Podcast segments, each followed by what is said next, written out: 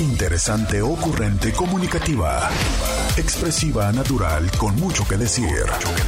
Este es el podcast con Roberta Medina. Roberta Medina, psicóloga, sexóloga, terapeuta de pareja. Ya regresamos, 664-123-6969. Eh, muchísimas gracias a todas las personas que están mandando sus mensajes y que me ayudan. Oigan, de verdad, de todo corazón, Intis, ustedes eh, son mis copilotos en esta parte de programa. Ya me dicen, oye, no se te está escuchando en YouTube, no te escuchas en Facebook y, y les agradezco muchísimo porque sí, me ayudan a darme cuenta de lo que está pasando. Ya recuperamos el sonido en todos lados y pues ya estamos. Oye, eh, la pregunta que les hice antes de irme a la pausa es, ¿cómo te diste cuenta que estabas en una relación de violencia? ¿Cómo es que tú consideraste que mm, las cosas aquí ya, ya no te estaban gustando, ya no te estaban haciendo feliz? Les traigo un test de 20 preguntas, 20 preguntas entonces, les traigo un test de 20 preguntas, pero voy a, voy a esperar un poco a que vayan llegando, ya sabes, todos los que eh, se incorporan más tarde aquí al espacio, a que traigan este, su pluma y su papel, ¿no? Aquí voy a ir esperándoles y vamos viendo si en el, ¿qué será? Tercer o cuarto segmento hacemos el test, ¿va? Por lo pronto quiero que ustedes me digan qué fue lo que se dieron cuenta, qué fue lo que sintieron. Em, me preguntan si te llevaron con el cucaracho. Ay, Intis. Tengo que quejarme de eso, de, la historia del cucaracho, pero eso va a ser el viernes de Dilo y déjalo ir. Eh, pero la respuesta es no como lo esperaba. Nos dice David, yo me di cuenta de la violencia en pareja cuando tres parejas me dijeron que se sentían tontas en la forma en que yo les hablaba en ciertos momentos. Así me siento yo cuando me hablan mis papás y me doy cuenta que estoy repitiendo esa manera de expresar. Es doloroso saberse violento. Sí, hay una parte eh, que nos toca aceptar a los seres humanos y es nuestra capacidad nuestra habilidad para violentar a otras personas. Y también eso será parte de este programa que no es que necesariamente tenga la intención, ¿no? De convertirse en una trilogía, pero que, como se los dije desde el viernes, nos va a tomar varios programas porque hay muchas cosas que ver, muchos enfoques desde dónde, ¿no? Desde la persona, que creo que es lo que más se habla de la persona que es víctima de violencia, pero no hablamos muy frecuentemente de quienes generamos la violencia, ni tampoco de eh, el sistema, la sociedad, el machismo. O sea, créanme que este es un tema que no solamente es sistémico, sino es un tema que tiene muchas aristas. Y de cada una de ellas iremos tomando el tiempo necesario para hablar. Te agradezco mucho, David, eh, el valor que tienes para compartirme esto. Te lo agradezco profundamente y te pido que eh, me esperes para un programa que va a ser, espero es el tercero, yo estoy considerando que va a ser el miércoles o probablemente mañana, donde hablemos acerca de eh, cómo es que generamos esto. Y de tu comentario, lo que hoy voy a tomar es, esto es algo que es aprendido, y creo que es por eso lo importante de hablarlo y hablarlo y hablarlo y hablarlo. Y desde ahí les pido a quienes están en este momento casi que a punto de cambiarle, que no le cambien. Porque pensamos que es un tema de allá, ya saben, la señora que vive, eh, la vecina, la prima, la tonta, y usualmente lo pensamos en mujeres y en una situación lejana y no nos damos cuenta que no son solamente las mujeres, Cintis, también los hombres son violentados, también las mujeres violentamos. Y si bien es cierto, eh, no de la misma manera que los hombres, a veces incluso lo hacemos desde formas mucho más sutiles, que esto hace más difícil el poder identificarlo y el poder asimilarlo.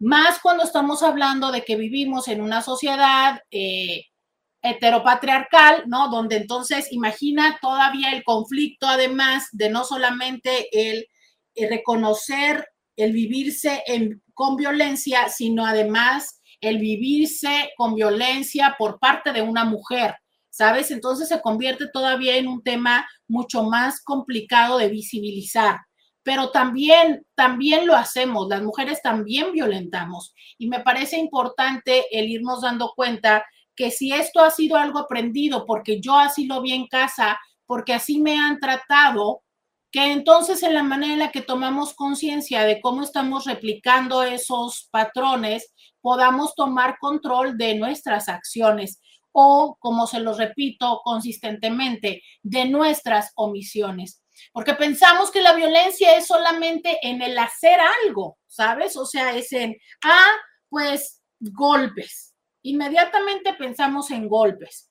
Y decíamos el viernes que una de las grandes eh, aportaciones de esta serie llamada Made o las cosas por limpiar es el recordarnos que la violencia no necesita de golpes o no de golpes hacia nosotros como personas, porque a veces eh, los golpes son hacia las cosas a nuestro alrededor como una manera de asustarnos, ¿no? O a nuestras cosas, a nuestro patrimonio, que a esto se le llama violencia patrimonial.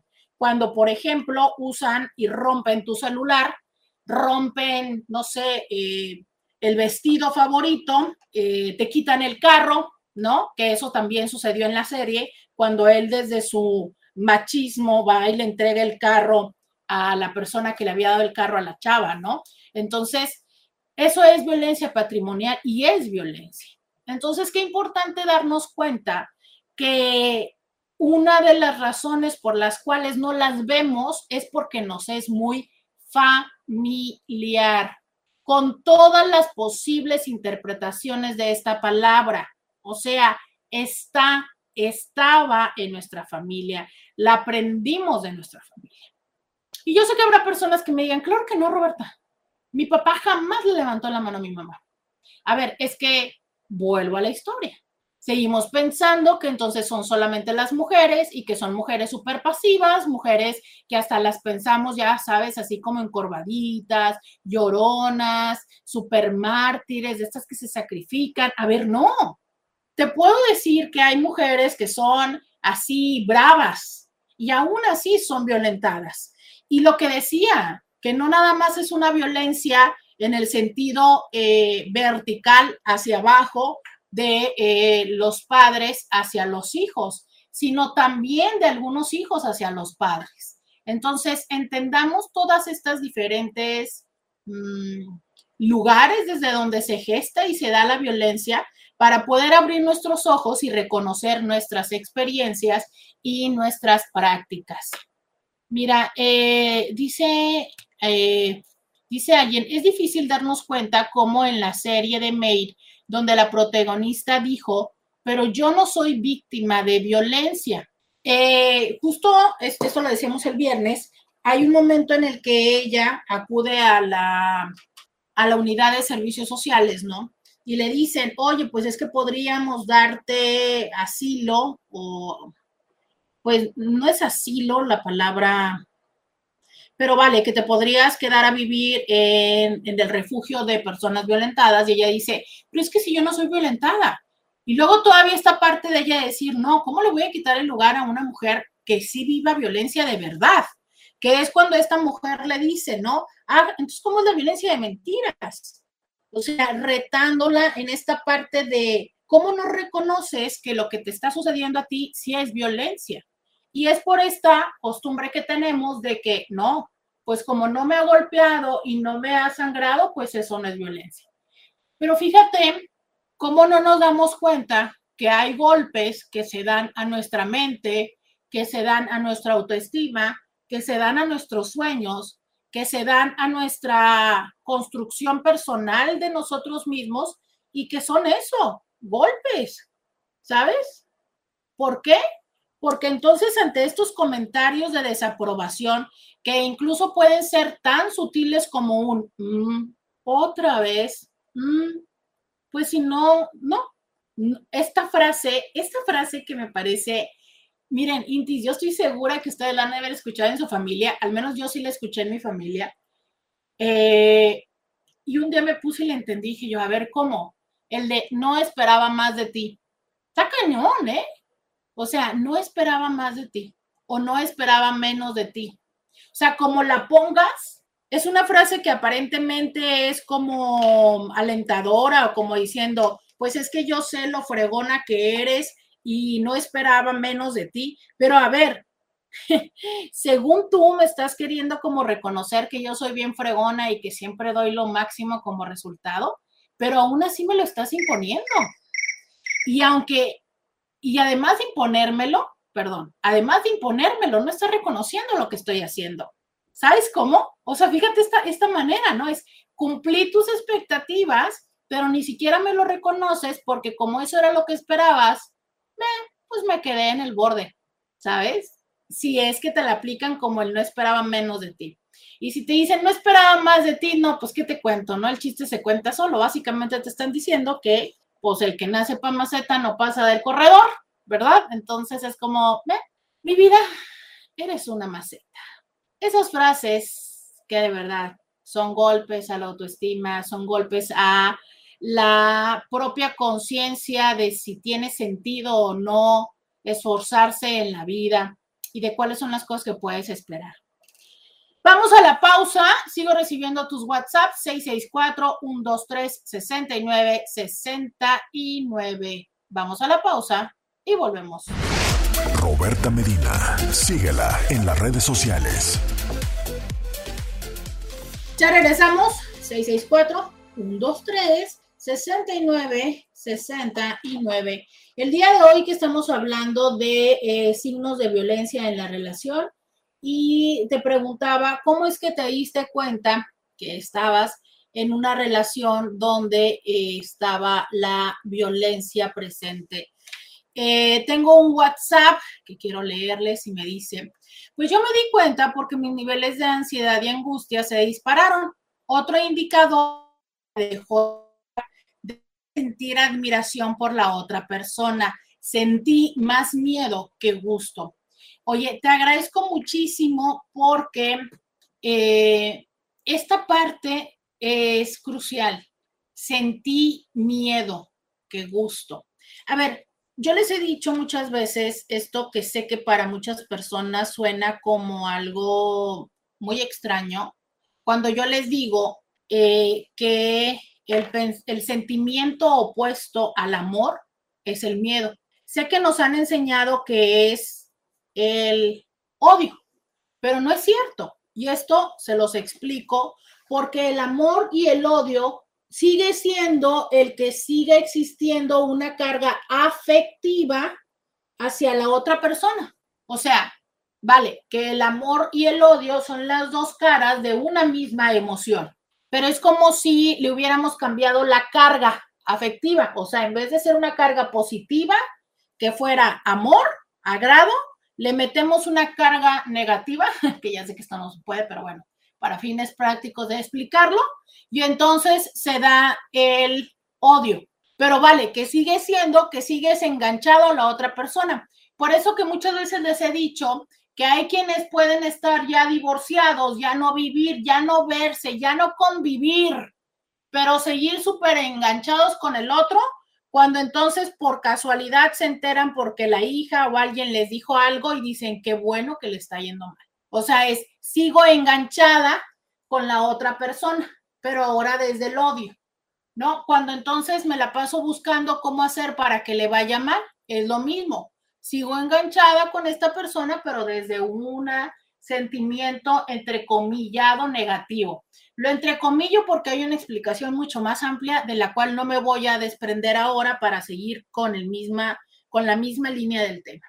Sin embargo, sigue habiendo una emoción. O sea, hay un algo que me ata a la otra persona o que me vincula. Más bien diríamos, me vincula. Ok. Pero el miedo, el miedo entonces no permite que crezca el amor. O sea, ¿quién puede sentir amor por, al, por algo que teme? ¿Sabes? Simplemente te voy a decir, una mascota, un animal.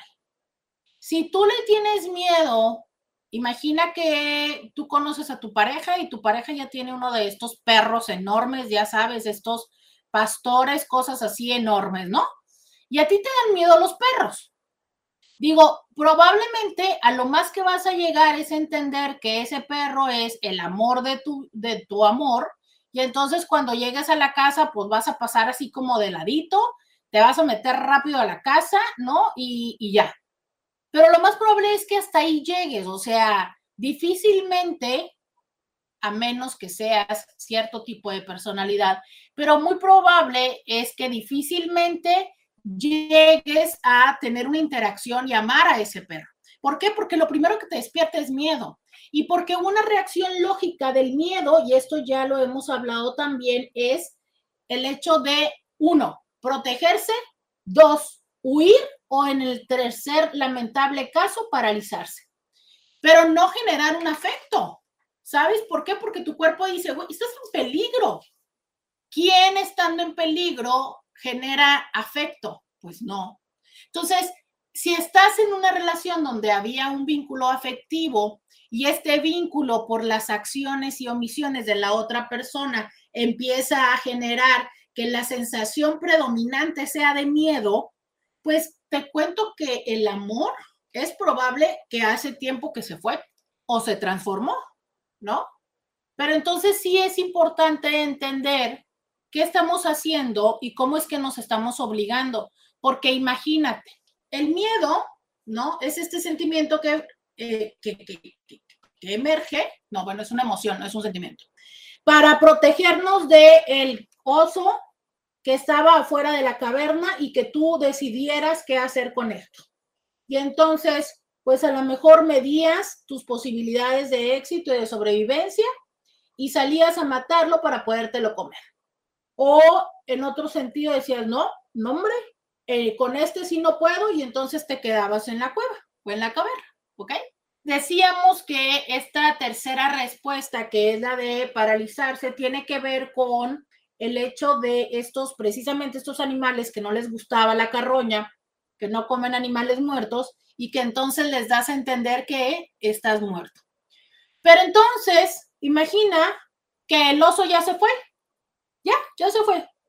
Y tú sigues a fuerza manteniéndote dentro de la cueva, pensando, es que va a volver, es que qué tal que está a un lado, es que, ¿sabes? Entonces llega un momento en el que el miedo ya no es por lo que estás viendo, es por todo lo que piensas, que si el oso vuelve, que si se escondió más adelante, que si esto, ¿sabes? Y claro, puede ser que haya momentos en los que eso te ayude a protegerte, porque a lo mejor sí, a lo mejor el oso todavía no se va lo suficiente para que tú puedas salir campante, pero puedes salir corriendo.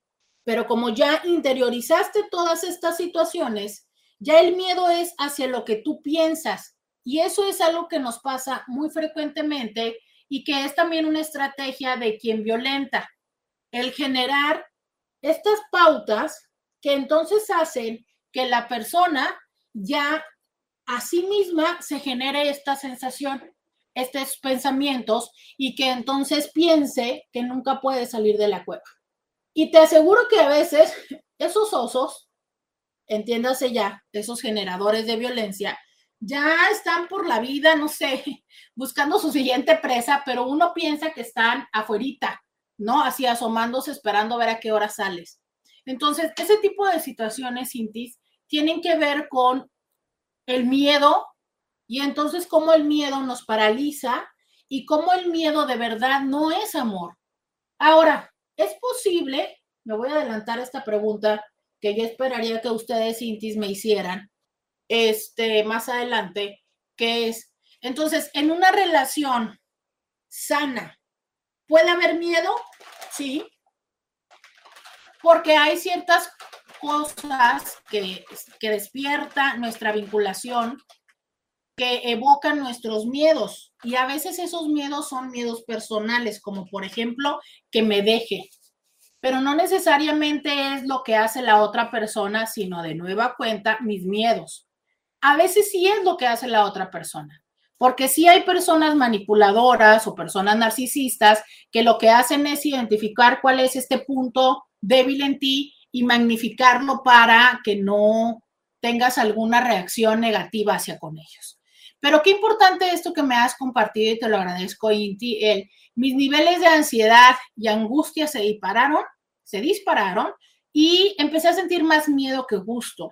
Esta parte donde llega la otra persona y tú dices, oh, ya llegó. Esta parte donde te suena el teléfono, volteas y lo ves y dices tú, uy, ya me está hablando, ¿no? O sea, donde te sientes supervisada, donde te sientes acosado. Eso es. O sea, donde más que sentir emoción por contestar el teléfono, dices tú, y a ver, ¿ahora qué? ¿Sabes? Entonces, es importante darnos, darnos cuenta que este miedo puede llevarnos, justo como nos lo dice la INTI, a niveles de ansiedad y angustia que entonces no te permitan tener y desarrollarte en tu vida cotidiana. Entonces, estás en el trabajo más bien preocupado o angustiado de qué va a pasar, de si por alguna razón algo pasa en el trabajo y tienes que salir más tarde, si entonces te va a llamar, si te va a decir, si te va a creer, si cuando llegues, cómo te va a contestar, si te va a castigar. Ah, una, una de las veces, uno de mis primeros casos de violencia en el consultorio, una vez la chava casi choca porque se le cayó el teléfono y se le cayó en el carro estamos hablando de ya hace mucho tiempo. Yo sé que ahorita hay, no sé, mil, dos mil modelos de, de teléfonos, de holders, de, de, carga teléfonos, ¿no? Pero en aquel tiempo, pues no sé, no era igual. Y entonces a esta chica se le cae el teléfono debajo del asiento y le suena el teléfono. Estás hablando de que obviamente tampoco traía el sistema de Bluetooth para poder contestar. Entonces la chava, literal, es que entra, por supuesto, en un estado donde ella le tenía que contestar antes del tercer o segundo timbrazo, porque si no, así le iba. Y entonces ella venía por la vía rápida, quienes viven en Tijuana conocen que es, para quienes no viven en Tijuana, mejor dicho, pues es una, pues es como, hmm, como el periférico de Guadalajara, pero estos, eh, bueno, pero es que el periférico tanto de Guadalajara como Ciudad de México siempre está congestionado. Y bueno, a veces la, nuestra vía rápida se congestiona, pero en general se conoce que es una vía de alta velocidad. Entonces, usualmente vas a alta velocidad. Y, eh, y esta chava casi choca porque ya iba en el tercer timbrazo y todavía no contestaba. Entonces, imagínate el nivel de miedo que es, prefiero ponerme en riesgo en este momento porque tengo que contestar el teléfono, porque si no lo contesto, no, no, no, o sea, no me va a creer. Y obvio que estamos hablando que antes de que existieran tantas aplicaciones para geolocalización, hoy por hoy, y hoy no va a ser el día que les recomiende una que, que uso y que me encanta, pero hoy no se les voy a recomendar, eh, porque no quiero que entre en este contexto, pero hay aplicaciones donde perfecta y fácilmente puedes tú ver la ubicación de tus seres, entre comillas, queridos, ¿no? Porque de verdad es que entiendo que a veces queremos saber la geolocalización exacta de las personas por amor y por protección, pero muchas veces lo queremos por control, por, eh, por querer que la persona, por querer asegurarnos de saber en dónde está esa persona, ¿sabes? Pero que eso pues no es amor. Voy a la pausa. Sigo recibiendo tus mensajes. Facebook, Instagram. Si quieres compartirnos un mensaje de audio, me encantaría. Recuerda, mi WhatsApp es el 664-123-6969. Voy a la pausa y volvemos. Podcast de Roberta Medina. Regresamos. Eh, nos dicen en Instagram, yo me he sentido violentada económicamente durante mucho tiempo por mi esposo o cuando me dice mensa o cuando me falta el respeto. Mira, eh, ok, vamos a desglosar esto. De la violencia económica, pues bueno, miren, es que hay una parte donde las mujeres usualmente dedicamos un poco más de tiempo a la crianza o al bienestar de la casa y este al no ser, al ser un trabajo no remunerado, porque sí es un trabajo, pero no es remunerado, pues nos deja en la vulnerabilidad de depender económicamente de ellos. Y ellos muchas de las veces en una relación heterosexual donde ella se queda en casa y él sale a trabajar. Y ellos muchas de las veces pueden tomar esto como una estrategia de control. Por eso es que una de las propuestas es que se incluya dentro del presupuesto un poco de gasto, o bueno, un poco no quiero decir, un dinero que sea para ella y que lo pueda y que pueda disponer de él independientemente de lo que ella decida hacer con eso. De manera tal en que nosotras podamos generar un ahorro que nos permita tener una independencia, ya sea dentro de la relación o permitir que podamos escapar de la relación. Porque muchas de las veces esto que tú me comentas, Cinti, eh, yo lo veo en terapia.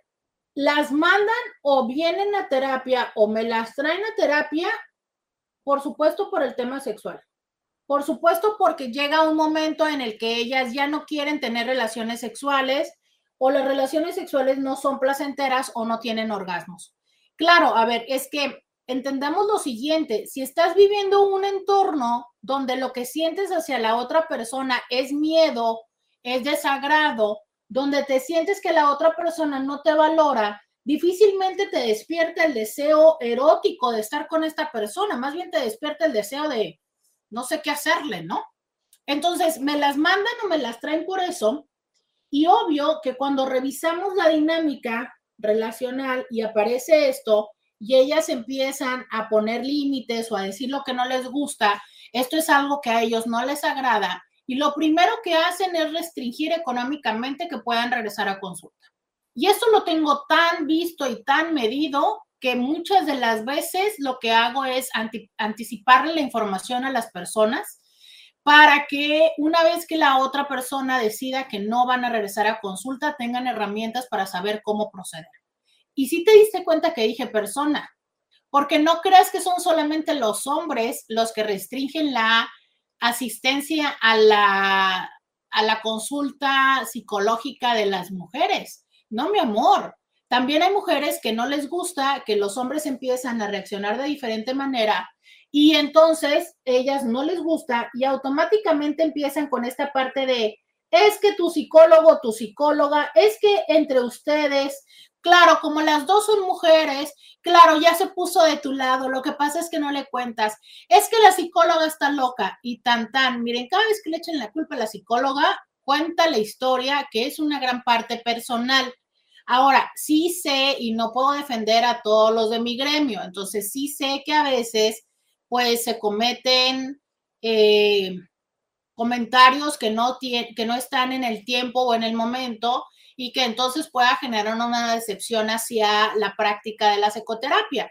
Pero bueno, esto tiene que ver más con el psicólogo que con la realidad. Entonces, si tu pareja es de estas personas que ha ido con dos, tres, cinco psicólogos y ninguno le da el ancho, mi amor, o sea, la verdad es que es la persona la que no está disponible para la terapia y sobre todo es una persona que seguramente quiere escuchar lo que quiere y que lo que quiere escuchar no es lo que corresponde. ¿Qué te voy a decir? Esto.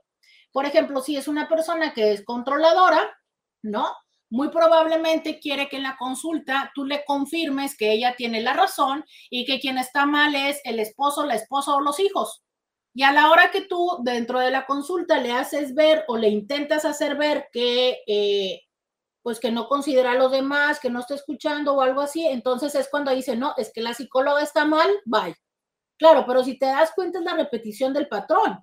Acude a consulta porque su mamá, su esposo, su hijo, su esposa no hacen lo que él o ella quiere y entonces se enoja porque tampoco el psicólogo hace lo que él o ella quiere. Acto seguido, mi amor, pues es que habría que entender que el mundo no va a hacer lo que tú quieres. Pero bueno, ese es solamente un ejemplo. ¿Por qué lo estoy diciendo? Porque entonces desde esta violencia económica es una de las principales formas de inhabilitar opciones para las personas, porque entonces no puedo ir a terapia, no puedo hacer, no sé, desde algunas otras prácticas que incluso son para mi bienestar físico y emocional, y tampoco puedo irme. Entonces, el sentirnos violentados económicamente es una manera de disminuir nuestra posibilidad y nuestras alternativas.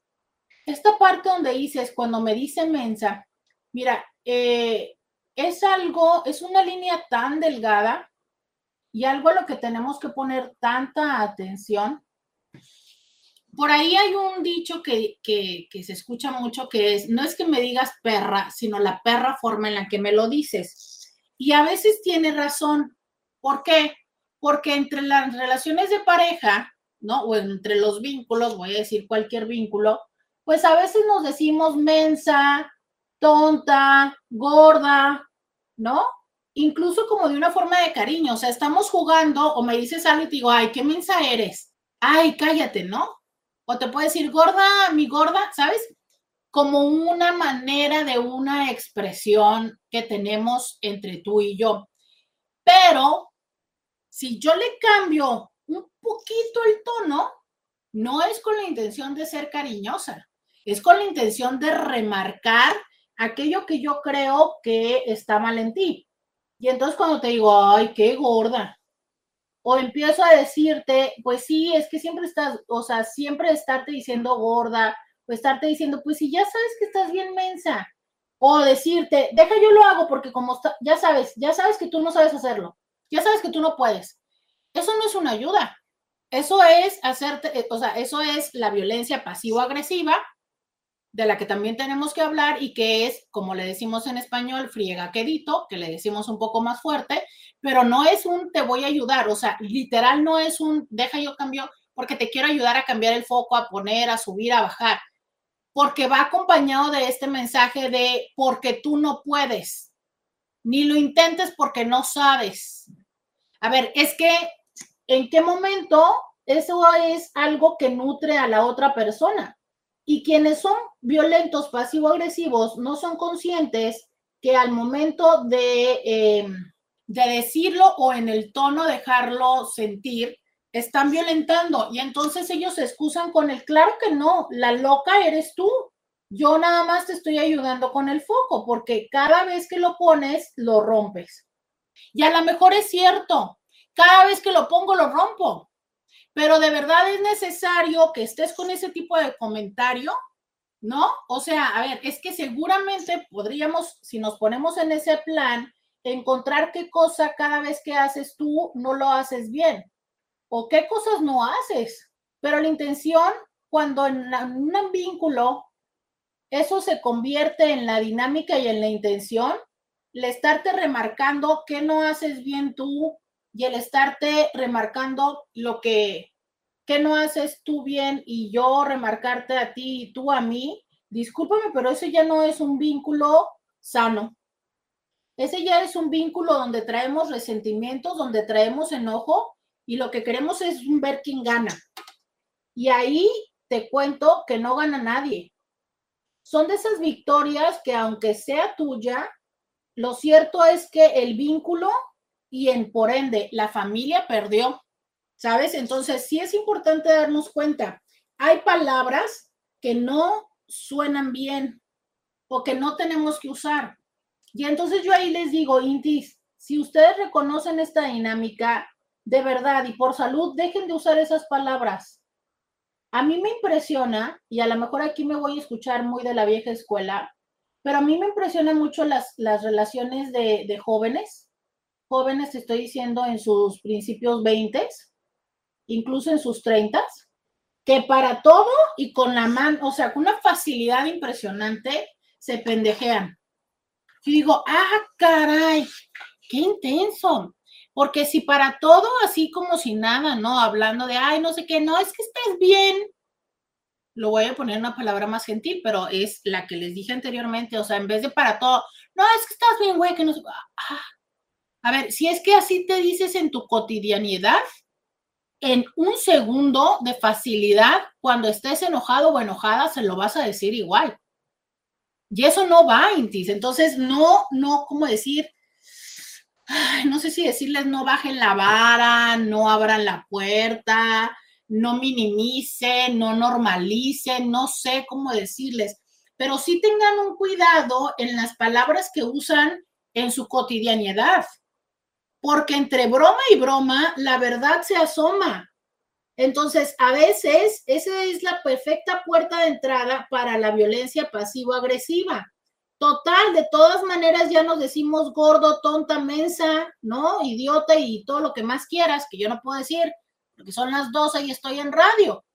Y pues ya, entonces también luego no sé si me lo estás diciendo como entre broma o no. Y entonces hay quienes luego dicen, ay, no te agüites, era broma, pero qué necesidad habiendo miles de palabras, o la verdad es que yo me imagino que han de ser millones de palabras, lo desconozco, no lo sé, y sería interesante saberlo si ustedes saben cuántas palabras, si tenemos millones o miles de palabras. Pero qué necesidad. Ahora, bueno, cuando uno está enamorado hasta se inventa las palabras, ¿no? Luego si le andan inventando nombres a los hijos, que si las iniciales tuyas y las mías, pues invéntense una forma de decirse.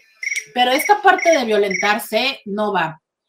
Tengo varios comentarios. Eh, muchísimas gracias a todos ustedes. Tengo que ir a la pausa. 664-123-6969 queda abierto. Voy a leer este y dice, me gustaría que mi mamá estuviera escuchando en este momento.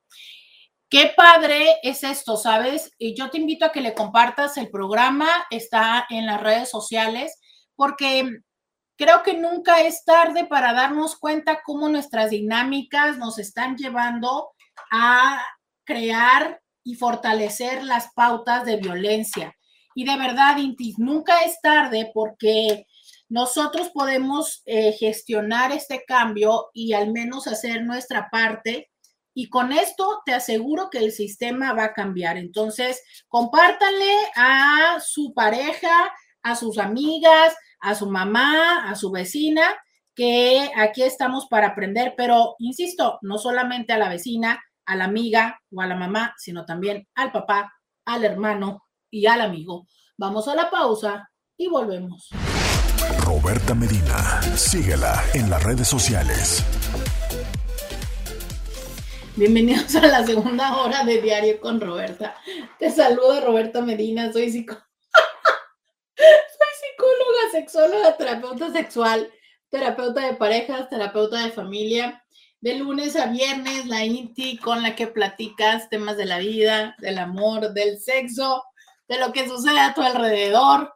El día, el día de hoy platicando acerca de señales de violencia. ¿Y por qué me estoy riendo?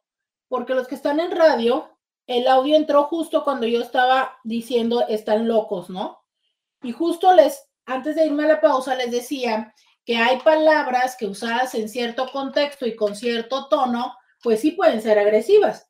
Y bueno, sí reconozco que mi comentario fue dicho eh, con un tono de queja hacia, esta, hacia este comentario de, pues que son pocos los maestros que quieren cruzar Estados Unidos y que no van a poder por la cancino, ¿no? Entonces, eh, justo es el perfecto ejemplo de cómo eh, algo puede ser con dos rayitas más o con una rayita más puede ser una, una práctica o un comentario pues incisivo y, violento, ¿no? Digo, lo acepto, lo reconozco, pero sí, sí, sí me dio mucha risa de cómo justo en ese momento, ¿no? justo en ese momento sucedió. Este, pero sí, así no sucedió. Este, ok, ya, enfóquese. Bienvenidos a la segunda hora. Seguimos hablando de este tema.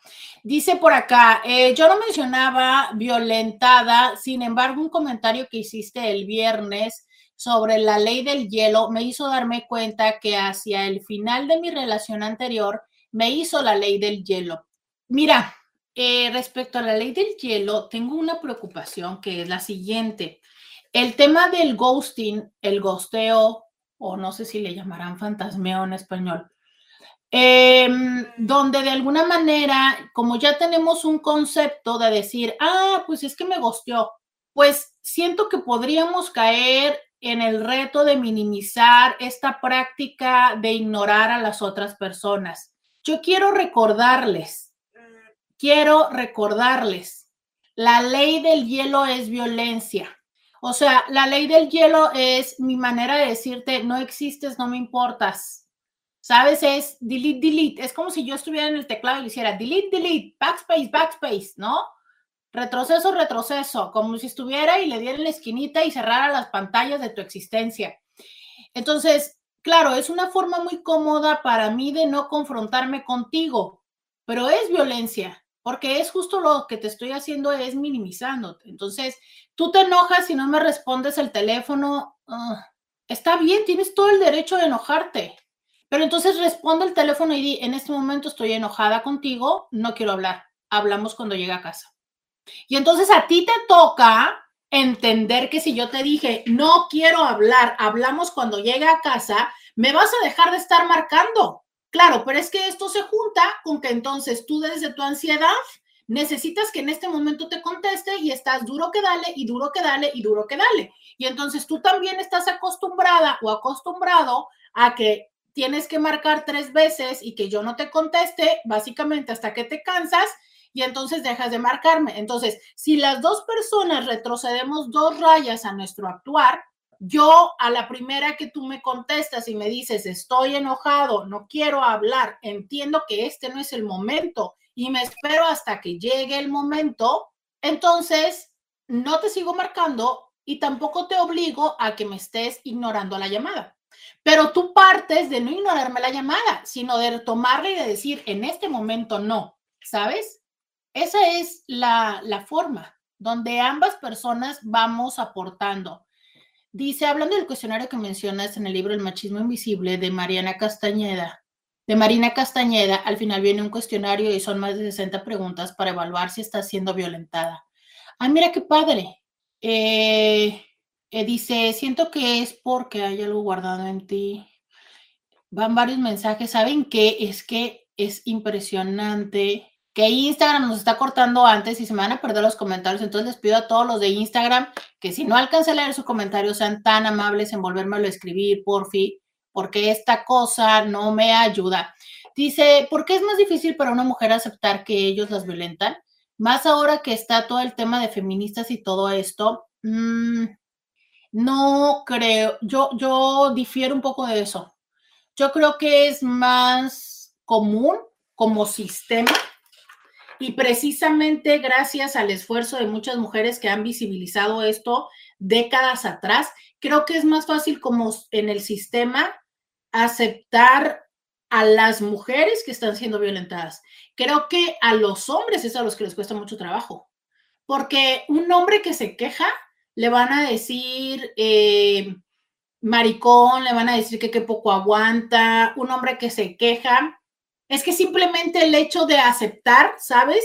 Que está, que se puso en un lugar donde la mujer tiene eh, autoridad sobre él, es muy complicado que lo puedan aceptar. A los hombres siempre les dicen mandilones, nada más porque no se sobreponen a la mujer. Entonces, no sé, yo, yo creo que sería en otro sentido, o sea, creo que hay más oportunidad hacia la mujer, ¿no? Pero bueno, o sea, cuéntenme ustedes qué opinan, Intis. Aquí esto es un proceso eh, de compartir experiencias y opiniones, pero ¿tú qué opinas? O sea, tú siendo hombre, ¿qué tan difícil te sería o te ha sido aceptar eso? ¿Sabes? Eh, cuéntame, o sea, creo que es probable eh, que alguien pudiera diferir, pero para eso estamos aquí. Señales de... Para eso estamos aquí, 664-123-69, 69. Cuéntame, eh, para ti como hombre, ¿te sería más, más sencillo, más difícil? Eh, probablemente a quienes sí le pudieras decir, ¿crees que sería complicado compartirlo, no sé, con familia, con amigos? Cuéntenos, estamos aquí para recibir su comentario. En Facebook tenemos muchos saludos, muchísimas gracias. Eh, dice Meli, a mí también se me hace de súper mal gusto llevarte así con tu pareja. Muchos justifican que es por la gran confianza que se tienen, pero ¿y el respeto? Sí, es que sabes que puede ser la gran confianza. Además, puede ser que incluso éramos amigos antes de ser pareja y ya nos tonteábamos, ¿no? Por no decir la palabra con P. Sí, pero ¿y eso? O sea, eso abre la puerta a que después se lo digas con enojo, ¿sabes? Mm. Definitivamente yo creo que sí hay palabras que a lo mejor así nos llevamos como compas, pero hay que entender que en el momento en el que somos pareja, sería bueno modificar esa dinámica, porque como compas, a lo mejor si yo enojado te digo esta palabra, pues estamos de compas y a lo mejor hasta estamos de copas, pero no sé, Intis, de verdad como pareja, yo les diría, entre menos normalicen actitudes y palabras que puedan convertirse en violencia, es mejor para proteger la relación. Eh, por acá nos mandan más saludos. Mariana Ruiz, muchas gracias. Marta también. Y se ríe de mi risa, este, que me caché a mí misma. Eh, dice, es que está en, o sea, yo me pregunto cómo, cómo supieron si los maestros quieren o no cruzar. O sea, todo Tijuana quiere cruzar, pero, en fin, cambiemos de tema, si no ahorita me hacen enojar. Ya saben que yo me enojo. Eh, Beto nos manda una foto de donde anda trabajando, muchas gracias. Eh, por acá dice Meli. Mm, mi miedo más grande en mi primer matrimonio era quedar embarazada por segunda o tercera vez. Me causaba tanta ansiedad imaginarme que podría tener otro hijo con esta persona porque más difícil hubiera sido el panorama para irse. Híjole, te agradezco de tanto corazón que me digas esto. Esto es una realidad eh, que justo les decía yo, ¿se acuerdan que en otro momento les he dicho que algunas veces me ha tocado participar de la gestación de niños? Y no como podían pensar una mente decir, ay, claro, como eres terapeuta sexual, los dejas que... No, ¿estuvo usted depresa? No, no va por ahí, sino es, hay veces en que las personas dicen, es que sí quiero tener un hijo, pero no puedo. Claro, porque detrás de esto muchas veces ni siquiera es que ella quiera tener el hijo, es la presión de él de llenarla de hijos para que no se vaya. A veces es el tengo que tener el hijo porque él quiere o yo pretendo darle otro hijo para que no se vaya. ¿Sabes? Entonces, cuando hay ciertas cosas emocionales de trasfondo, el, eh, la reproductividad se puede volver un reto. ¿Cuántas mujeres no han utilizado su capacidad de reproducirse como una forma de hacer un vínculo? ¿Sabes? Entonces, a veces también los hombres lo hacen. Y yo sé que me van a hacer, no es cierto, porque la que es la mujer. Bueno, ya hablamos la semana pasada de esta práctica de steel otra vez se me olvidó, ay, Roberta, Steel Thing, Steel Thing, que es esta práctica donde los hombres eh, se ponen el condón y cuando tú no te das cuenta se lo quitan y entonces, claro, o sea, de esa manera te embarazan. Y también sabemos que hay muchas formas de perforar un condón, entonces eh, también es de la práctica de sí, sí, sí, me salgo, pero a la hora de la hora no se salen, ¿no? Entonces, también hay maneras en que los hombres embarazan a las mujeres aún en contra de su voluntad. Y sí, muchas veces el tema de qué está pasando con nuestros eh, hijos todavía no nacidos es una clara señal de que algo no anda bien en la relación. O sea, imagínate el miedo de esta chava de quedar embarazada. No, yo me imagino cómo debe haber sido la relación sexual, porque muy probablemente él no usaría condón. Y si él quisiera que ella estuviera embarazada, no le daría permiso de utilizar un DIU.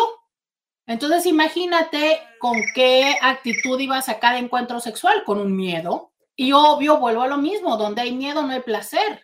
Y entonces esto luego se genera más problema porque los hombres luego reportan, es que ella no está disfrutando, mi amor, pues que no quiere tener relaciones contigo, lo está haciendo para que no te enojes.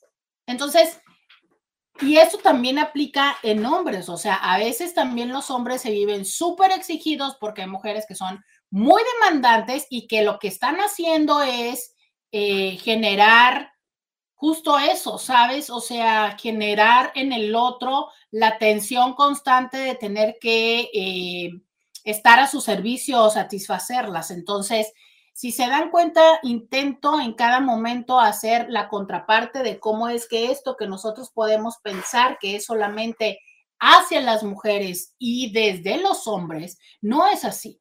También es desde las mujeres hacia los hombres, desde mujeres hacia otras mujeres.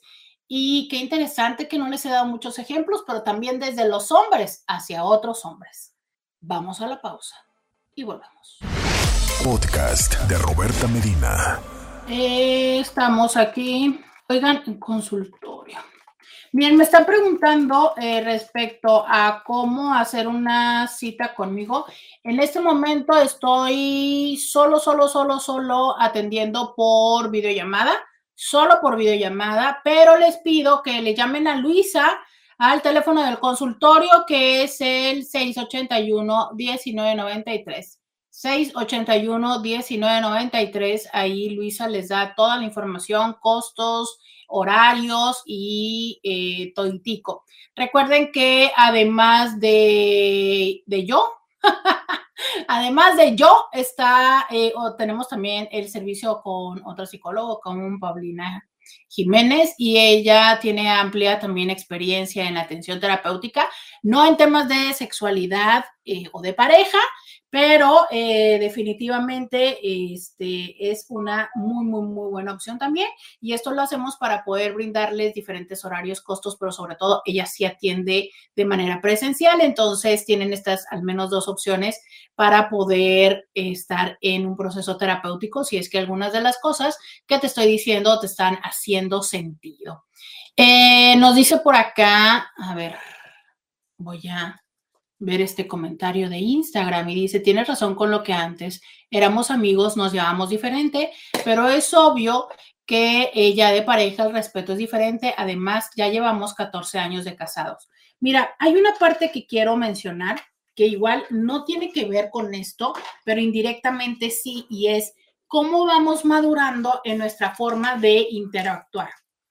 Eh, hay personas que de verdad no maduramos mucho y no sé si el término sería madurar, a lo mejor debería de ponerlo en términos de, actualizar, pero que seguimos eh, vinculándonos y comportándonos como adolescentes. Y esto va más allá de si usas la consola para, para hacer videojuegos en línea.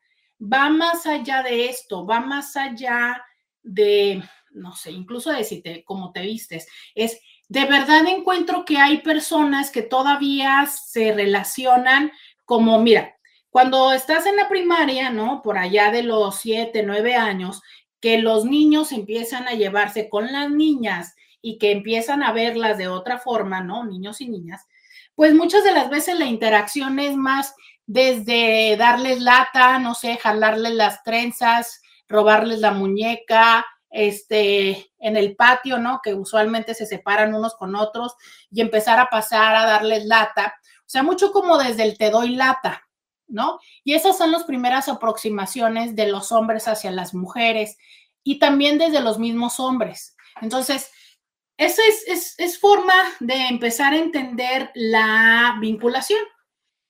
Por ejemplo, esta parte donde los hombres no van a llegar a decirle, oye, güey, te quiero un chorro.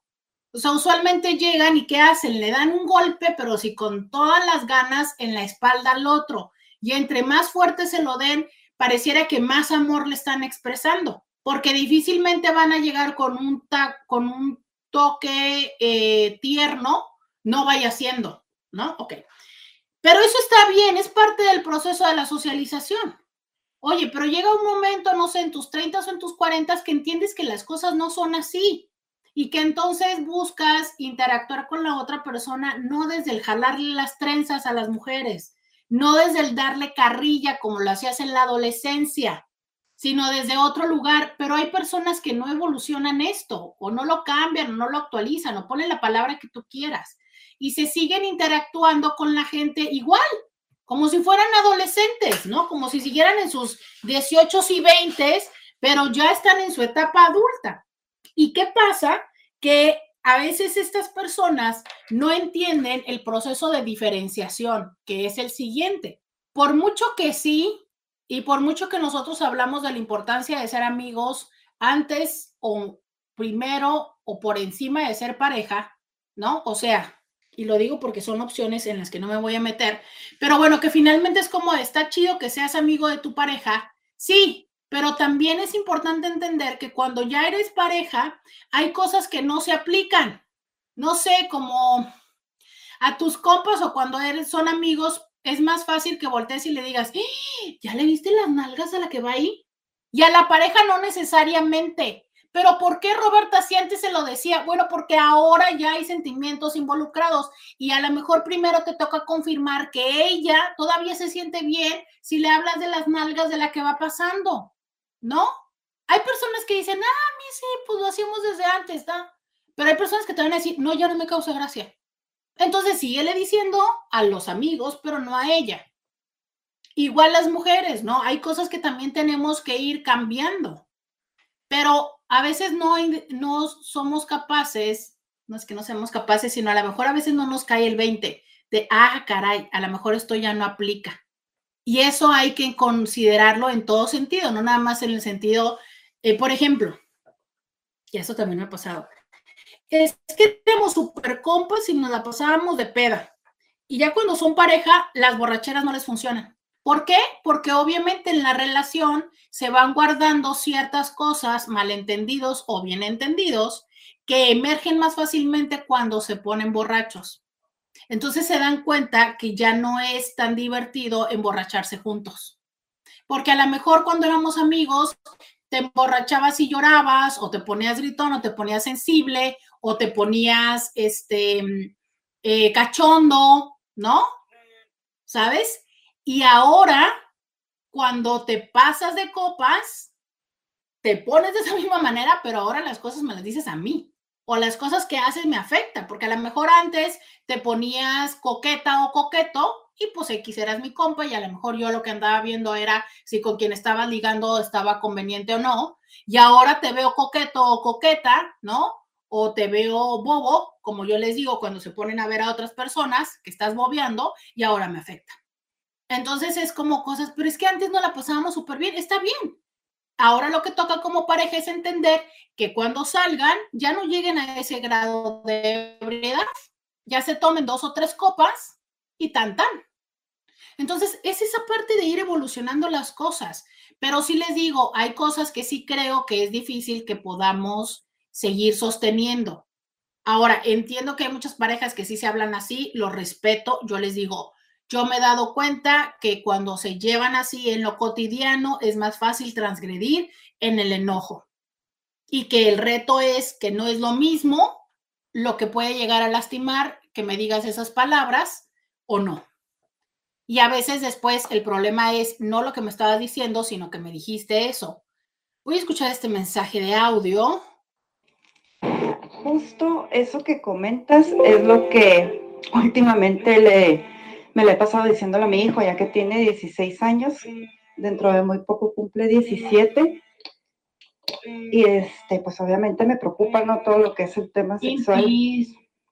Y lo que le he comentado, o sea, em, nunca confíes en que una jovencita o una chamaquita te ofrezca preservativos porque hay niñas tan vivas, tan lindas que ya los traen perforados. Y te lo digo porque a mí me tocó ver compañeras desde bien chiquitas, colmilludas, que eso hacían, precisamente eso hacían para amarrar a los chamaquitos.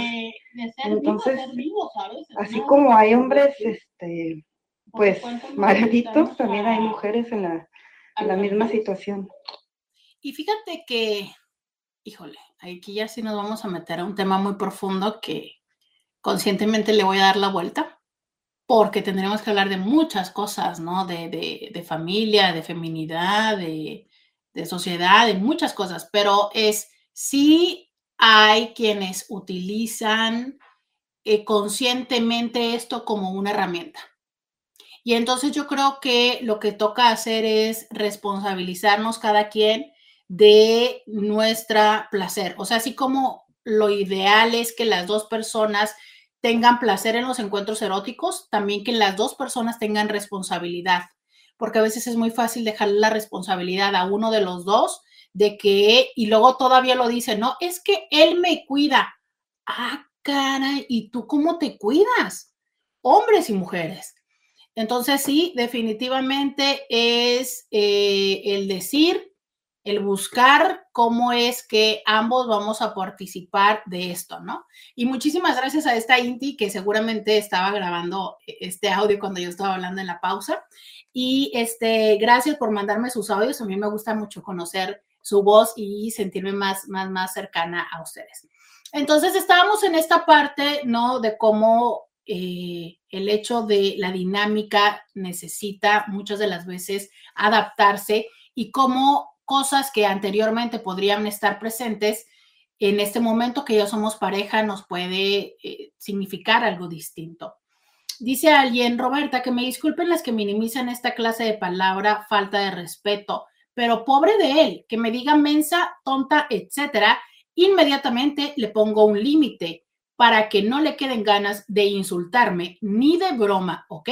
Claro, pero justo esto que tú dices, un límite porque muy usualmente lo que hacemos es, él me dice mensa y yo le digo, no sé, si yo sé que tiene problemas con su tamaño, no, le digo pito chico, si yo sé que tiene problemas con el dinero, este, le digo, pues sí, pero, pero no te alcanza para pagar, qué sé yo. Entonces ahí es donde empezamos la cadena de violencia, porque ¿qué hacemos? Regresamos lo que nos dijeron y con más. Entonces, sí se trata de poner un límite y sí se trata de decirle, a ver, es que a mí no me vas a decir esto, ¿no? O sea, entiendo que estés molesto, entiendo que estés enojado, pero no eh, ayuda en nada que me faltes al respeto. Yo no te estoy diciendo nada, nomás te estoy diciendo, ah, ¿sabes? O sea, es, sí tengamos presente esto, Intis, porque tenemos tan interiorizado el hecho de escalar el conflicto ¿Qué es escalar el conflicto? Es justo lo que les dije hace un momento.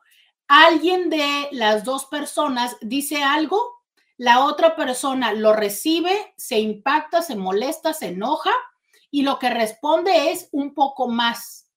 Entonces la otra persona, claro, que pues no se queda a gusto y la responde con un poco más. Y entonces ahí no la llevamos, ahí no la llevamos hasta que las cosas se descontrolan. ¿Sabes? Entonces es importante entender un límite es eso, parar, delimitar, no regresársela, porque creemos que al regresarlo lo vamos a neutralizar.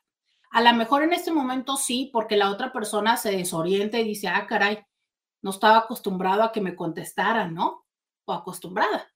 Pero te cuento que eso lo único que hace es levantar el estándar y que a la próxima la ofensa o la situación sea más intensa. Vamos a la pausa y volvemos. Roberta Medina, síguela en las redes sociales. Ya regresamos. Eh, mira, acá nos dicen en Instagram, dice, eso ha sido lo de menos, pero cuando vi Made, Recordé muchos eventos de todo y nuestro matrimonio desde que empezó fue muy caótico. Éramos muy jóvenes. No justifico, pero ahora veo toda la violencia que siempre hubo y que todavía hay mucho por resolver y justo por esa cadena de violencia de la que hablas. Mira, em, e, el reto aquí es de esto que yo les decía, de cómo es que lo hemos vivido ya anteriormente en nuestra familia en nuestros patrones de relación nos es eh, como de alguna manera no extraño. Y entonces vamos normalizándolo y cada vez se va volviendo más intenso. Esto que antes de irme a la pausa les explicaba en una conversación, también lo vamos haciendo en lo general. Y entonces a lo mejor en un principio em, eh, nos llevábamos o teníamos ciertas prácticas un poco que nos hacía sentir mal o no agradable y luego cada vez se vuelven más intensas y más intensas. Aquí es donde aplica y donde les invito a que vayan y busquen este programa que, que hice, yo creo que lo hice en el 2020 porque ya estábamos en una pande, que se llama el síndrome de la rana hervida y que les voy a explicar en un minuto, pero que les invito a que vean este programa. ¿Qué es el síndrome de la rana hervida? Es eh, esto parte de un experimento donde lo que dicen es que si tú avientas a una rana a una olla donde está el agua hirviendo, pues la rana saldrá brincando rápidamente. ¿Por qué? Porque eh, ya va a pasar de un estado común, por decirlo, ¿no? Natural, al agua hirviendo y entonces esto será muy agresivo y brincará. Pero tú pones a la rana en una olla con una temperatura agradable y ahí la dejas. Le prendes y no me acuerdo cuál era eh, el, rango de medición, pero creo que es un grado por hora. Entonces le prendes de manera tal en que la temperatura vaya aumentando un grado por hora, por decirte algo. Y entonces la rana lo que va a hacer es, todo su cuerpo va a poner toda su energía en irse adaptando ese grado. Pero un grado por grado pareciera casi imperceptible. De manera tal en que va a llegar un momento en que cuando la, el agua y la rana, o sea, esto esté hirviendo y que ella ya sea consciente de, eh, pues de que tiene que saltar, ya no va a poder hacerlo porque su cuerpo va a estar tan deteriorado de todo el esfuerzo que fue generando para irse adaptando a cada uno de estos cambios, que para entonces no podrá saltar y morirá conscientemente. Eso es lo que pasa en la violencia, que entonces este grado va aumentando poco a poco en las dinámicas que vamos teniendo, pero es tan poco a poco que nos parece imperceptible. Y no es tanto que sea poco a poco de la otra persona, es poco a poco que queremos también aceptar y ver, porque de repente decimos, no, bueno, es que estábamos muy bien, pero es que luego se vino la pande y empezamos a no sé qué. No, pero es que luego empezó tal cosa. Y es que luego, no. El otro día me decía alguien, eh, es que lo que pasa es que me estoy dando cuenta que estoy teniendo problemas hormonales y yo creo que soy yo la que no lo está tolerando. Sí, y, y, yo lo que le decía era, ok, y al rato que te controlen las hormonas, ¿qué apellido y nombre le vas a poner a la situación? porque eso es lo que hacemos, ¿no? O sea, es lo proyectamos hacia todos lados, menos hacia nuestra persona que amamos. Pero la realidad es que esto te sucede con esa persona. Ahora, no siempre nos sucede nada más con esa persona. Habría que decirse que a veces, aunque esto suene un poco probable, pero tenemos múltiples ollas en las que nos estamos cociendo. Y entonces estamos tan acostumbrados y acostumbradas a este tipo de violencia que nos violenta pues nuestro padre, nuestra madre, pero también nuestra pareja y pasado mañana nuestros hijos y también nuestro jefe. Entonces, bueno, si me mensean en el trabajo, pero también eh, mi pareja, pero también no sé qué, pues ya llega un momento en el que, claro, estoy mensa, ¿no? Pues claro, por no decir peor, y obvio que sí es peor, porque mi jefe no me va a decir lo mismo que me dice mi, mi pareja, pero sí va a ser en el mismo sentido.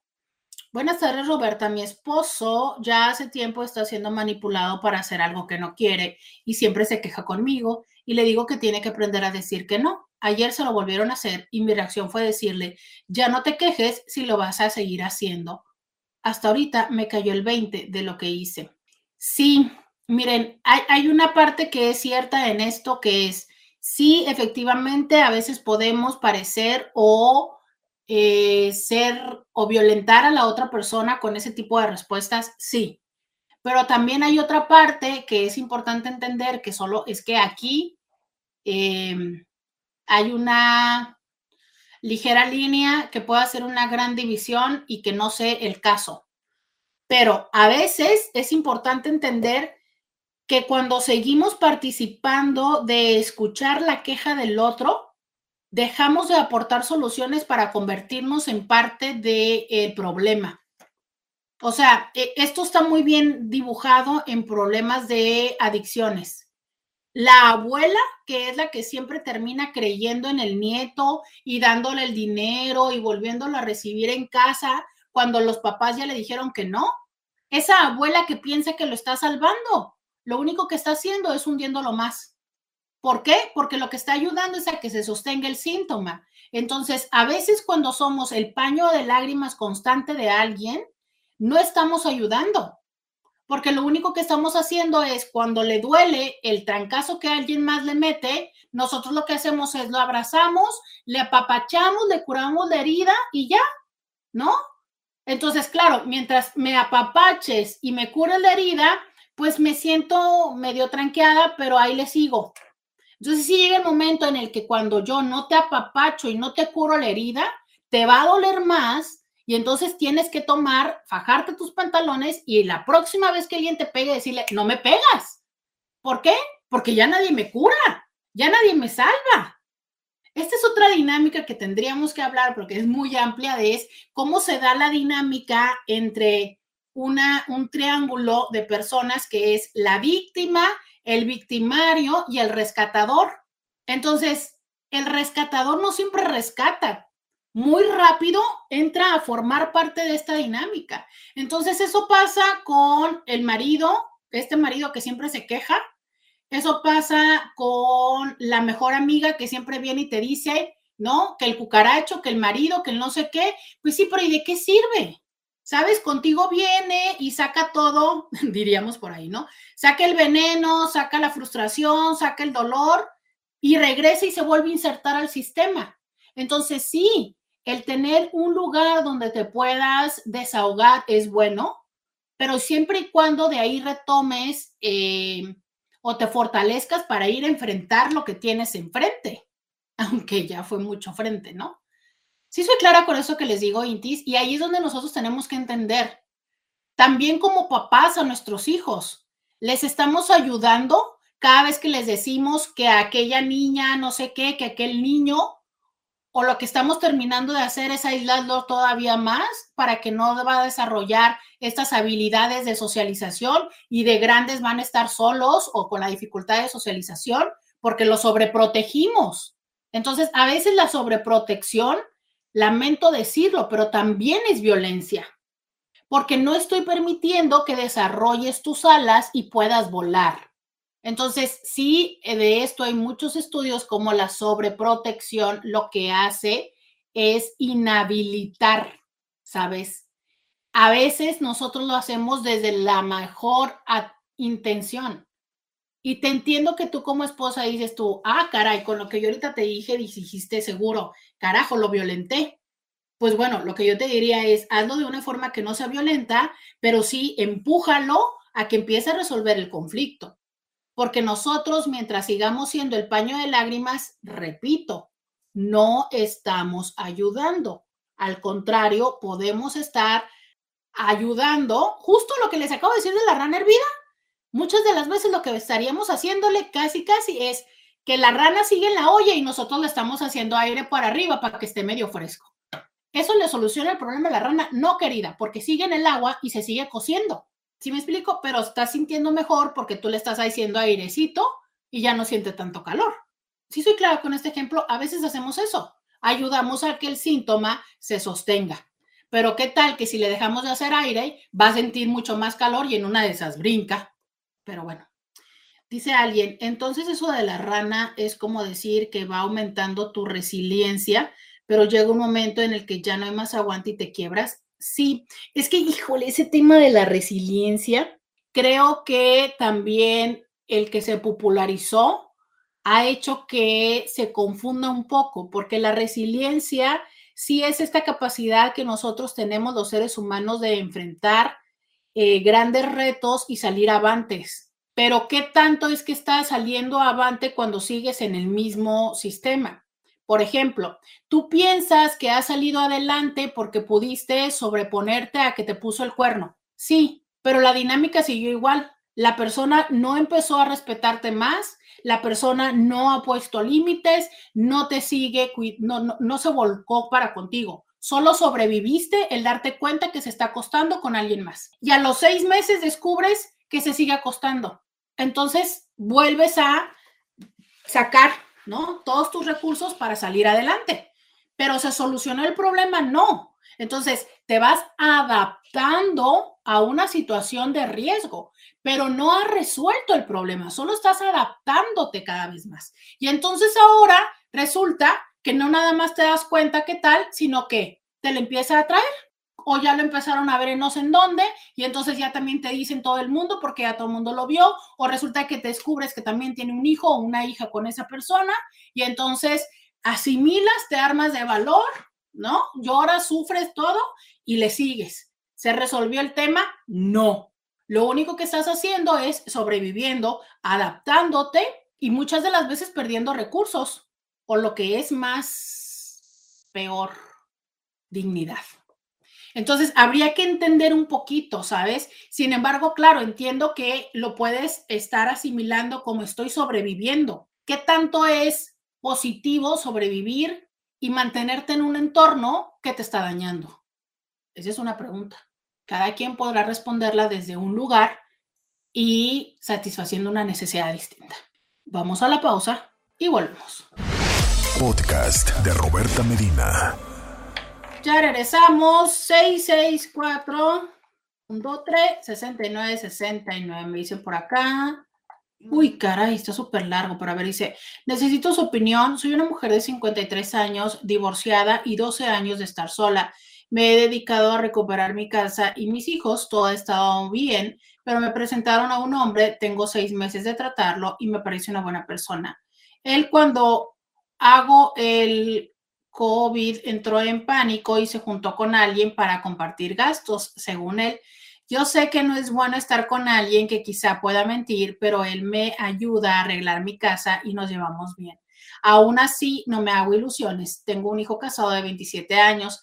Él está en un plan muy enojado porque dice que me están viendo la cara y que no quiere conocerlo y juzga sin saber. Sé que puedo estar mal y dudo de mis consecuencias, pero ¿qué puedo hacer?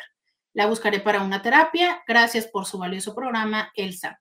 Mira, eh, hay varias cosas que están de por medio y yo lo primero que te preguntaría es si tú le estás dando dinero a él, porque entonces eh, podría hacer sentido lo que dice tu hijo, que te estén aprovechando, que te estén viendo a la cara. Lo cierto es, eh, esta parte de se juntó con alguien para compartir los gastos y si estás tú, creo que ya pone en evidencia muchas cosas, ¿no? O sea, es eh, entendamos que a veces somos nosotros que queremos justificar. Justo esto se está viendo mucho en las redes con esta parte que le dicen los red flags, las banderas rojas de entendamos las cosas. Esa es una bandera roja, ¿sabes? Es ya algo empieza a no sonarte bien. ¿Qué vas a hacer? Que era justo lo que estaba diciendo yo antes de irme a la pausa para resolverlo. Si tú o él hicieran lo necesario para satisfacer esta incomodidad de que él esté viviendo con alguien más, de manera tal en que verdaderamente se pudiera comprobar que es solamente un acuerdo económico, pues tendría sentido seguir con él. Pero si tú no estás teniendo el suficiente valor de confrontarlo y él de no serte honesto, pues la historia se cuenta sola. Entonces, a veces tenemos que entender esto. Los seres humanos tenemos mucha necesidad de amor y de atención y está bien. No se sientan mal, no, al contrario, seamos conscientes que tenemos necesidad de amor, de atención y de sexo. Y entonces, desde esta conciencia, decir, ¿cómo lo estoy resolviendo? Porque a veces lo estamos resolviendo con facturas muy caras. Y entonces aceptamos desde esta parte eh, donde puede ser abuso de otra índole, ¿no? O también aceptamos violencia que alguna vez tenía yo un maestro que decía que el hablar de abuso era usar eufemismos ante cosas que eran violencia. Y creo que a veces sí nos gusta bajarle dos rayitas a las cosas para que no se van tan mal. Entonces decimos, es que está abusando de mí. Bueno, a veces no es un abuso, ¿no? O sea, es una violencia. Y entiendo, Intis, la palabra tampoco, tampoco resuelve porque a veces la misma palabra violenta. O sea, ah, carajo, entonces ahora resulta que me está violentando mi pareja, mi hijo, mi jefe o, mis hermanos o lo que sea. No me siento mejor, te lo acepto, te acompaño en eso si quieres. Por supuesto que no se siente mejor el ponernos esta palabra, pero es justo cuando le pones la palabra que corresponde, cuando más te puedes mover a encontrar una solución. Y si no quieres, no le llames violencia. Solo sé consciente de qué partes estás aceptando en tus dinámicas relacionales que más que hacerte sentir bien, te hacen sentir mal ante el acercarte a la persona, ante el verle, ante el escucharle, ¿no? Dice alguien, si ella ya tiene la duda por algo es, no es no comenzar una relación con dudas qué necesidad habiendo todo un abanico de opciones. Pero ve esto, es, no sabemos qué cosa puede estar en ella que le haga sentir que no hay un abanico de opciones. Y a veces tenemos que comprender esto. Por eso les digo que muchas de las veces pagamos nuestro proceso de esta adaptación que les estaba diciendo con autoestima o con dignidad. Entonces, entre más yo me tarde en salirme de una relación violenta, menos, con menos confianza sobre mí misma o mí mismo me voy a salir. Entonces, acto seguido, la próxima vez voy a conformarme con menos o me voy a mantener en una situación más complicada. Y entonces se suman factores sociales como cada vez estoy más viejo, vieja, gordo, gorda, deteriorada, deteriorado, con canas, con, con mil cosas que tú quieras. Y claro que sentimos que tenemos menos oportunidades. Y te voy a decir algo que suena nefasto, pero hacia las mujeres esto es una realidad. Porque claro, o sea, las mujeres a los 40 las canas son horribles. Ya estás vieja. Los hombres a los 40 con canas, ay, qué interesante se ven. Y soy la primera en acusarme de eso, ¿no? O sea, claro que las canas me encantan y eso ustedes se lo saben y yo siempre se los he dicho. Ah, pero ¿cuál es la diferencia? En las mujeres los kilos de más, no, ya estás gorda. Y en los hombres, ¿cuántos kilos para que empiece uno a, considerar que ya se le pasaron? Los hombres sí pueden desarrollar vientre, las mujeres no. Y así sucesivamente. Entonces, claro que desde este lugar sí hay factores que hacen sentir más a las mujeres que hay menos opciones. Un hombre con hijos, uno cuestiona cuántos años tienen los hijos, pero sobre todo como usualmente no viven con ellos, una mujer con hijos, ¿cuántos hijos y de qué edad? ¿Y los papás mantienen? ¿No? Entonces, eh, híjole, e, esta es una realidad que es cierta. Sin embargo, hay que entender o más bien hay que valorar y decidir conscientemente. Probablemente sí, te sales y no tienes otro hombre. Y por tener hombre, ¿prefieres quedarte ahí?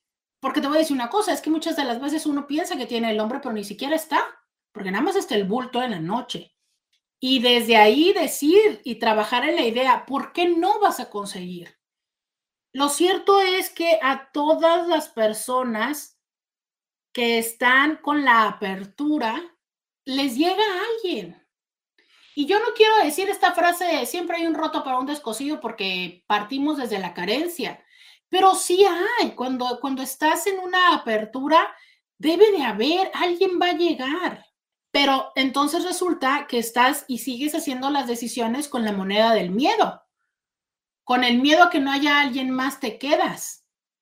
Entonces sigue siendo miedo porque no te quedas por amor, no te quedas por convencimiento, te quedas por miedo, ¿no? Dice, ahora por otro lado, los hijos, porque los hay celosos, dejen que sus padres que vuelvan a buscar su felicidad lo merecen. Yo creo que e, es un celos, son celos más bien egoísmo, porque de verdad es celos si entonces estuvieras y te dedicaras a atender a tus padres. Pero seamos honestos que la mayoría de los hijos buscamos construir una vida personal, ya sea laboral o de lo que sea, o personal. Y la mayoría de los hijos no podemos hacernos responsables de todo el tiempo en las necesidades emocionales, afectivas y sexuales de nuestros padres. ¿Sabes? Entonces, ¿por qué carajos no permitir que tengan alguien más? Si tú realmente dijeras, yo me estoy haciendo cargo de todo lo que mi mamá o mi papá necesita, entonces sí te diría, pues tenle celos a que alguien le llegue, le entre, pero la realidad es que no. Entonces tenemos que entender que las personas necesitamos convivir, necesitamos dialogar, tenemos múltiples necesidades, ¿sabes? Entonces, esa es una manera en la que también nosotros luego podemos estar violentando a nuestros padres, ¿no? También te digo, si no somos conscientes de la magnitud de la necesidad, no seremos conscientes de las posibles malas decisiones que estemos tomando. Totalmente de acuerdo. Pero si la persona no está tomando, no está eligiendo por una persona que sea una mala decisión, realmente por tu egoísmo no lo vas a hacer, porque entonces ahí volvemos otra vez a la violencia patrimonial, porque muchas veces los hijos no quieren que sus padres tengan otra pareja para que no les quiten la casa. Pero de eso y de mucho más seguiremos hablando el día de mañana. Mañana llegas aquí a Diario con Roberta con papel y con pluma, porque mañana sí o sí vamos a hacer el test. Mañana seguimos hablando de estas señales de que estamos viviendo en violencia. Seguiremos también platicando acerca de las personas y cómo violentamos. Y por supuesto, seguiremos leyendo todo lo que tú nos quieras compartir, que tenemos nuestro WhatsApp y las redes sociales para que nos acompañes. Este. Miren, me preguntan, doctor, ¿usted dejaría que su mamiringa tuviera un novio? Fíjate que yo sí. Ya les platiqué a los Intis, ya les platiqué esta conversación que yo llegué a tener eh, todavía estando eh, mi papiringo en vida, porque yo sí creo, yo siempre, a ver, es que luego tenemos una falsa concepción de que una persona va a sustituir a quien, a tu otro papá o a tu otra mamá. No hay forma en la que nadie sustituya lo que ellos te dieron, pero sí que alguien venga y le dé otra vez felicidad a tu mamá o a tu papá. Y eso es demasiado egoísmo querérselos quitar. De verdad. Claro, nosotros podemos participar y darnos cuenta de si puede haber un interés económico detrás o si puede haber una relación que le estén más que aportando felicidad, también les violenten. Claro, nosotros como hijos podemos ayudar, pero realmente, querer evitar que socialicen, que tengan su grupo de amistades o que encuentren algún amor, eso muchas de las veces es egoísmo. Muchas gracias por haberme acompañado. Me despido del 1470 de la M. Muchas gracias a Mario Carlos Amaya. Mañana regresamos con más aquí a diario con Roberta. Hasta mañana. Roberta. Escúchala en vivo de lunes a viernes a las 11 de la mañana por RCN 1470 AM.